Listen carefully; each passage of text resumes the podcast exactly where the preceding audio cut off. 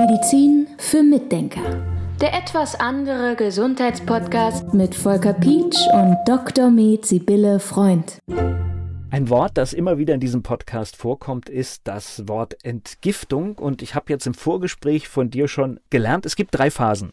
Ja, genau. Also es geht los mit der Giftung. Das ist die erste Phase der Entgiftung. Und das klingt so ein bisschen paradox, aber es ist tatsächlich so, dass die Stoffe in der ersten Phase giftiger werden. Wir kennen das so zum Beispiel von Alkohol. Da wissen wir erstmal, fühlt man sich ganz wohl damit, aber am nächsten Tag geht es einem nicht gut. Und das hat damit zu tun, dass aus dem Alkohol giftigere Stoffe entstehen, die uns dann Ärger machen. Und in der zweiten Phase der Entgiftung, wenn die nicht, insbesondere wenn die nicht stark genug ist oder das nicht tragen kann, also also ich will sagen, wenn man viel Alkohol getrunken hat und die zweite Phase der Entgiftung packt es nicht, das auszugleichen, dann kriegt man eben die Symptome. Aber normalerweise ist es so, dass in der zweiten Phase der Entgiftung diese giftigeren Stoffe gebunden werden an andere Stoffe und dadurch werden sie dann insgesamt wasserlöslich und dann können sie in der dritten Phase der Entgiftung ausgeschieden werden.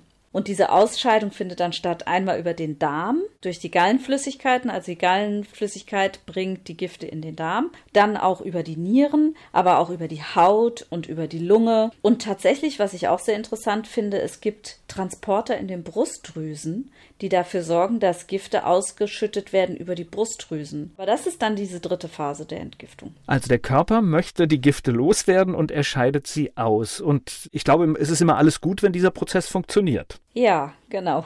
Und was kann den stören?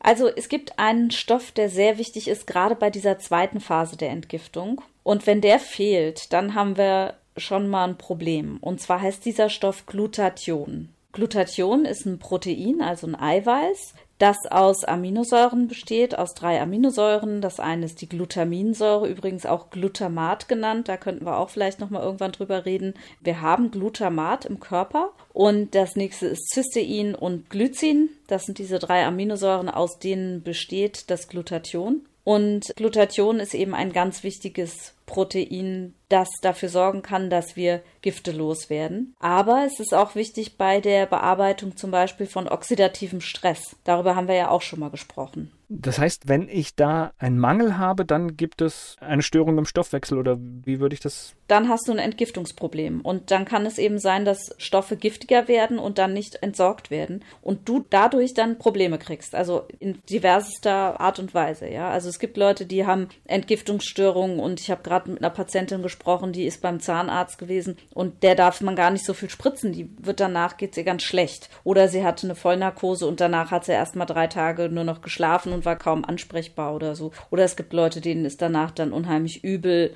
oder, oder, oder. Also es gibt dann diese Entgiftungsstörung. Allerdings gibt es da ganz viele Möglichkeiten, wo es gestört sein kann, wo die Entgiftung gestört sein kann. Aber Glutathion ist eben ein ganz wichtiger Faktor. Übrigens, gibt es auch noch eine Geschichte. Man gibt ja gerne den Kindern Paracetamol, wenn sie Fieber haben. Das machen ja viele Eltern gerne. Oder man gibt Kindern auch als Schmerzmittel eventuell Paracetamol. Und Paracetamol ist ein Stoff, der in der Entgiftung ganz viel Glutathion verbraucht. Und da ist dann auch das Problem, wenn du einem Säugling ganz, ganz viel Paracetamol gibst, dann kann es zum Leberkoma kommen bei dem Kind. Deshalb, ich gebe ganz ungern Paracetamol für Kinder, sondern ich gebe dann lieber, wenn es ein Schmerzmittel sein muss, was anderes. Aber ich bin mit dem Paracetamol sehr zurückhaltend, weil es gerade diesen Stoff, das Glutathion, massiv verbraucht. Jetzt sind wir schon wieder so bei detektivischen Spurensuche. Wie stellst du denn fest, ob da was fehlt? Das kann man tatsächlich messen im okay. Labor. Also es gibt ja Leute, die sagen, ich merke einfach, dass mir immer schlecht wird oder ich Kopfweh kriege, wenn ich bestimmten Gerüchten ausgesetzt bin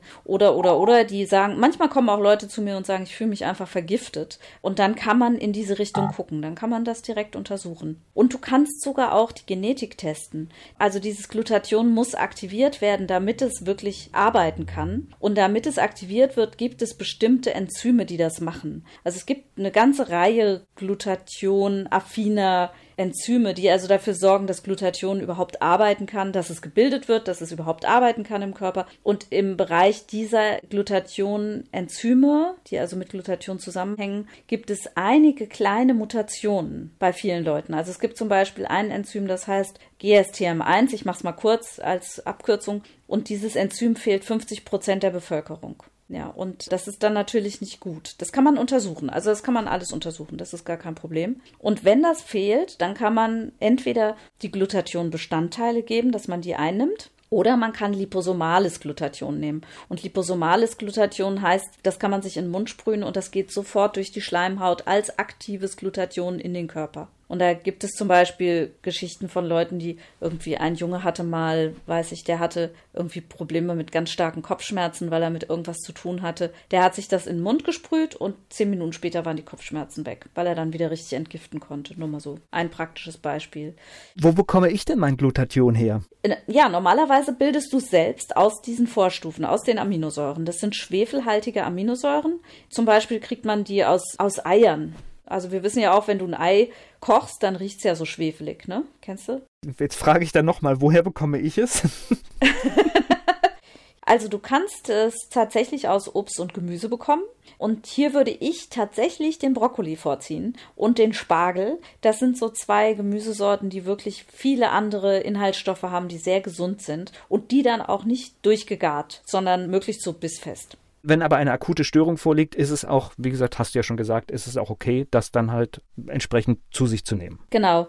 Es gibt allerdings manchmal Leute, die vertragen Glutathion nicht so gut. Und das kann unterschiedlichste Gründe haben. Es kann also sein, dass die Schwefel nicht gut abbauen können. Es kann sein, dass die einen Mangel an Vitamin B2 haben. Dann kann Glutathion nicht mehr aktiviert werden quasi. Und dann kann es auch sein, zum Beispiel, dass tatsächlich wieder das B6 eine Rolle spielt bei der Unverträglichkeit von Glutathion. Und es gibt auch die Möglichkeit, dass Entzündungen bestehen im Organismus. Auch dann kann in bestimmten Situationen das Glutathion dazu dazu führen, dass es einem eher schlechter geht. Also man muss das ausprobieren, man kann aber auch mit einer ganz niedrigen Dosierung anfangen. Und das Ding ist, gerade Leute, die krank sind, haben natürlich häufig irgendwelche Entzündungen, ja. Das ist so ein bisschen die Krux, aber ich setze Glutathion sehr oft ein und ich habe ganz selten das Problem, dass es Leute nicht vertragen. Und auf deiner Homepage wirst du ja diesen Podcast dann auch wieder verschlagworten. Und es ist wieder eine Episode, die wahrscheinlich auch das Schlagwort oxidativen Stress bekommt. Richtig, oxidativer Stress, weil Glutathion eben auch sehr wichtig ist, um den oxidativen Stress abzubauen. Medizin für Mitdenker.